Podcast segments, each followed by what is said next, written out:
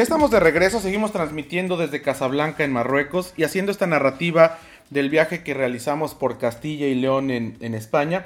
Y bueno, después de esta región de Valbuena llegamos hasta Burgo de Osma, donde hay otro gran hotel de Castilla termal, precisamente en el centro de este pequeño pueblo, que fue, bueno, pues sede de una universidad y hablamos con Maite Sanz, quien nos recibió. Ella es subdirectora de este hotel y nos dio un recorrido, nos contó un poco de la historia y de lo que se puede ver pues en las instalaciones de este sitio histórico y emblemático también, no solamente para Burgo de Osma, sino para Castilla y León y para España en general. Mi nombre es Maite Sanz y mi puesto es eh, subdirectora de Hotel Burgo de Osma.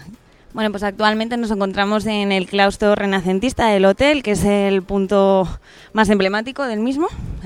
Se encuentra en una, bajo una fachada eh, cúpula cristalada. Y bueno, el claustro bajo el que nos encontramos es el centro de reunión y el punto más neurálgico de lo que era la antigua Universidad de Santa Catalina, que se creó en, eh, se levantó en el 1550.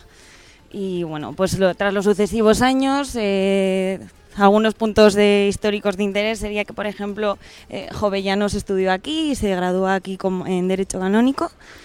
Y bueno, pues posteriormente, ya es en el 2010, cuando Castilla Termal decide hacer este, de este edificio un hotel. Bueno, pues este hotel tiene 70 habitaciones, cuenta con una, con una habitación suite, que sería la más emblemática del hotel, después con tres junior suite y 10 habitaciones dobles superiores.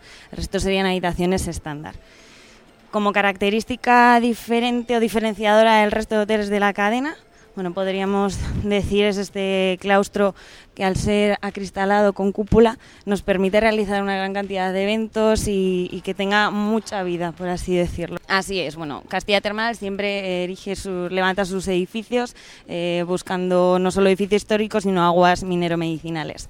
En este caso eh, lo vieron claro cuando vieron el edificio, las, las posibilidades que daba y pusieron a buscar, se pusieron a buscar aguas curativas.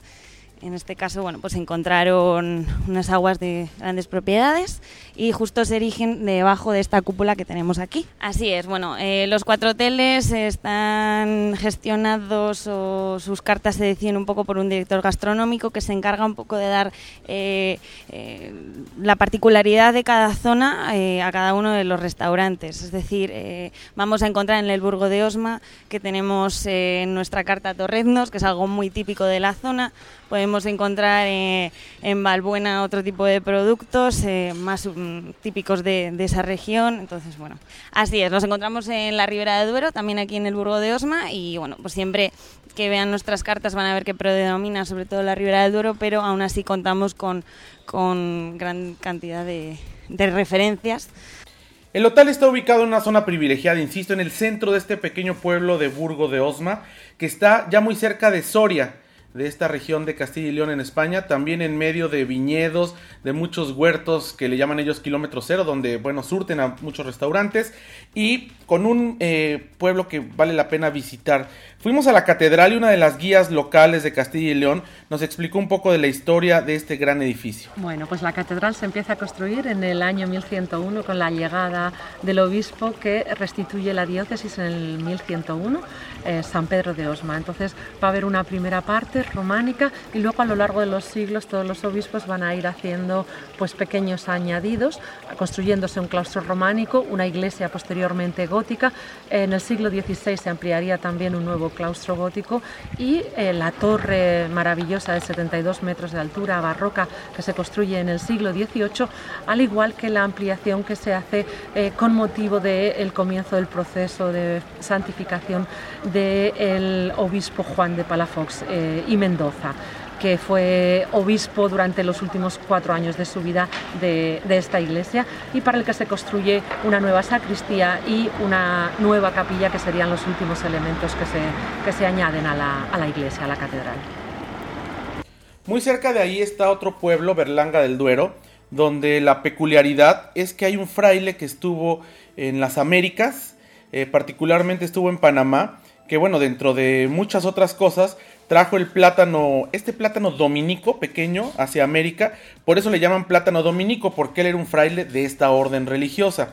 Eh, también descubrió las Islas Galápagos en una de sus eh, exploraciones, porque recordemos que los misioneros y los frailes, pues no solamente adoctrinaban, también eran exploradores y eran gente que estaba buscando eh, pues nuevas plataformas para, para la corona española.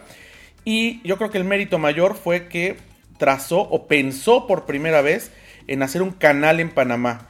Lo propuso a la corona en España y bueno, por supuesto les pareció una locura, no lo aceptaron y ya sabemos, bueno, pues los gringos más tarde eh, se encargaron de capitalizarlo cuando lograron obligar prácticamente a que Panamá se independizara de Colombia, ya sabemos la historia, pero también la guía nos narra un poco sobre este fraile, sobre este místico fraile que bueno, pues eh, descansa aquí en Berlanga del Duero. Vale, pues estamos en Berlanga del Duero, en la colegiata eh, del siglo XVI y dentro lo primero que hemos visto es el famoso lagarto de Berlanga, que nos habla de una persona importante que vivió aquí en el siglo XVI, Fray Tomás de Berlanga, que fue quien llevó el plátano de, desde eh, las Canarias hasta América. Por eso el nombre del dominico, porque él era un fraile dominico y eh, eso es lo que dio el nombre a esa especie de plátano. También fue el descubridor de las Islas Galápagos y la primera persona que proyectó el Canal de Panamá. Así que él tuvo esa idea que le propuso al emperador Carlos, que no aceptó y que años después realmente se llevaría a cabo como había diseñado el propio Fray Tomás de Berlanga. Desde eh, Panamá donde estuvo trajo ese lagarto hasta aquí y eh, también nos trajo el tomate y nos trajo el perejil desde las Américas hasta Berlanga de Duero. Y aquí está enterrado, ¿no? Y está enterrado aquí en esta colegiata de Nuestra Señora del Mercado en Berlanga. ¿Por qué no prosperó el canal de Panamá que el proyecto? El proyecto no prosperó porque entonces el emperador destinaba todas las riquezas que llegaban desde las Américas a las guerras que eh, estaban abiertas en, Alemania y tenía otros intereses políticos que creyó más importantes, desestimando el, el proyecto que hubiera sido de todas formas muy interesante. Imaginemos por un minuto que eh, la corona española hubiese aceptado comenzar con estos trabajos del canal de Panamá. Tal vez no se hubieran logrado hacer esclusas ni la tecnología como se llegó a hacer a principios del siglo XX por parte de las empresas estadounidenses. Además hay una diferencia de niveles entre el Océano Atlántico y el Océano Pacífico que conocían ellos como Mar del Sur. Tal vez hubiese sido una catástrofe ecológica, pero bueno, por supuesto, un avance hubiera representado al imperio español. Y bueno, la idea fue tan buena que se conservó y se ejecutó allá por el año 1902. Eh, Estos hoteles de Castilla Termal, la verdad es que tienen eh, pues algo especial que es estar en sitios históricos y que es además bueno pues tener estas aguas curativas o termales en cada una de sus propiedades. Son cuatro. Nosotros estuvimos en el Castilla Termal Monasterio de Valbuena y en el Castilla Termal Burgo de Osma.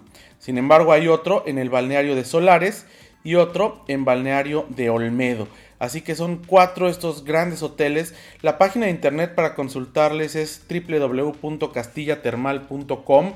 Y bueno, eh, no nada más las habitaciones lujosas, la gastronomía, los buenos vinos y además eh, pues estar en lugares históricos que han sido rescatados y que al final del día pueden ahora formar parte de este turismo no necesariamente cultural e histórico ¿eh? cualquier tipo de, viajero el hecho de quedarse en un castillo en un ex convento una ex universidad de estas características pues es para cualquier perfil de, viajero sobre todo apreciando un poco la, historia de los lugares eh, pues de pronto se sienta uno a pensar cuántas historias habrán gestado o escrito dentro de los muros de este castillo, de este palacio, y que ahora, bueno, pues está eh, a todas eh, luces dispuesto para, para, recibir visitantes.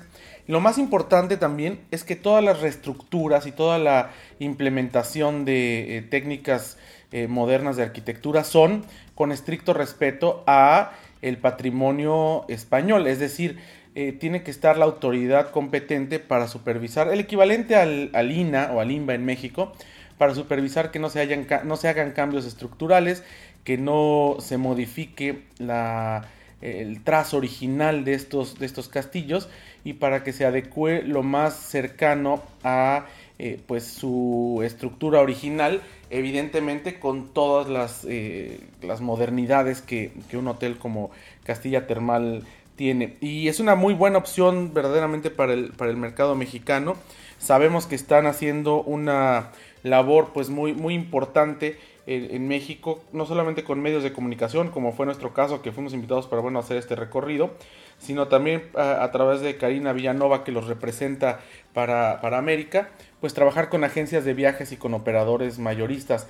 Es decir, en México, en cualquiera de estas agencias de viaje que da eh, paquetes, que paquetea Europa, sobre todo eh, con viajes personalizados, viajes de lujo, viajes eh, muy, muy ad hoc a la necesidad del, del cliente eh, pues trabajan con Castilla Termal, así que esto es algo muy interesante que pudimos descubrir en la zona de Castilla y León, eh, que bueno, pues dicho de paso, muy buenos vinos, muy eh, buenos caminos, anduvimos nosotros por las carreteras, la verdad es que también haciendo un viaje individual, rentando un carro no hay mayor problema, son unas carreteras espectaculares, las autovías o autopistas, algunas de peaje, pero hay muchas carreteras libres, son pequeñas y que están pues en condiciones óptimas para poder viajar entre estos eh, pueblos. Y de pronto pues ahora sí como decimos en México puebleando porque se encuentran pequeños eh, pueblos aldeas donde vale la pena bajarse de pronto ver la iglesia tomar un café comer en alguno de los restaurantes locales y así adentrarnos en la vida del campo español que eh, pues es bastante interesante. Pero vamos a un corte y regresamos. Seguimos transmitiendo aquí en Casablanca, Marruecos. De regreso, pues hablamos un poco de lo que hemos encontrado, complementando nuestra transmisión de ayer de itinerario turístico, porque vale la pena adentrarse en un país de tantos contrastes como Marruecos. Vamos a un corte, regresamos. Tenemos más, no se vaya.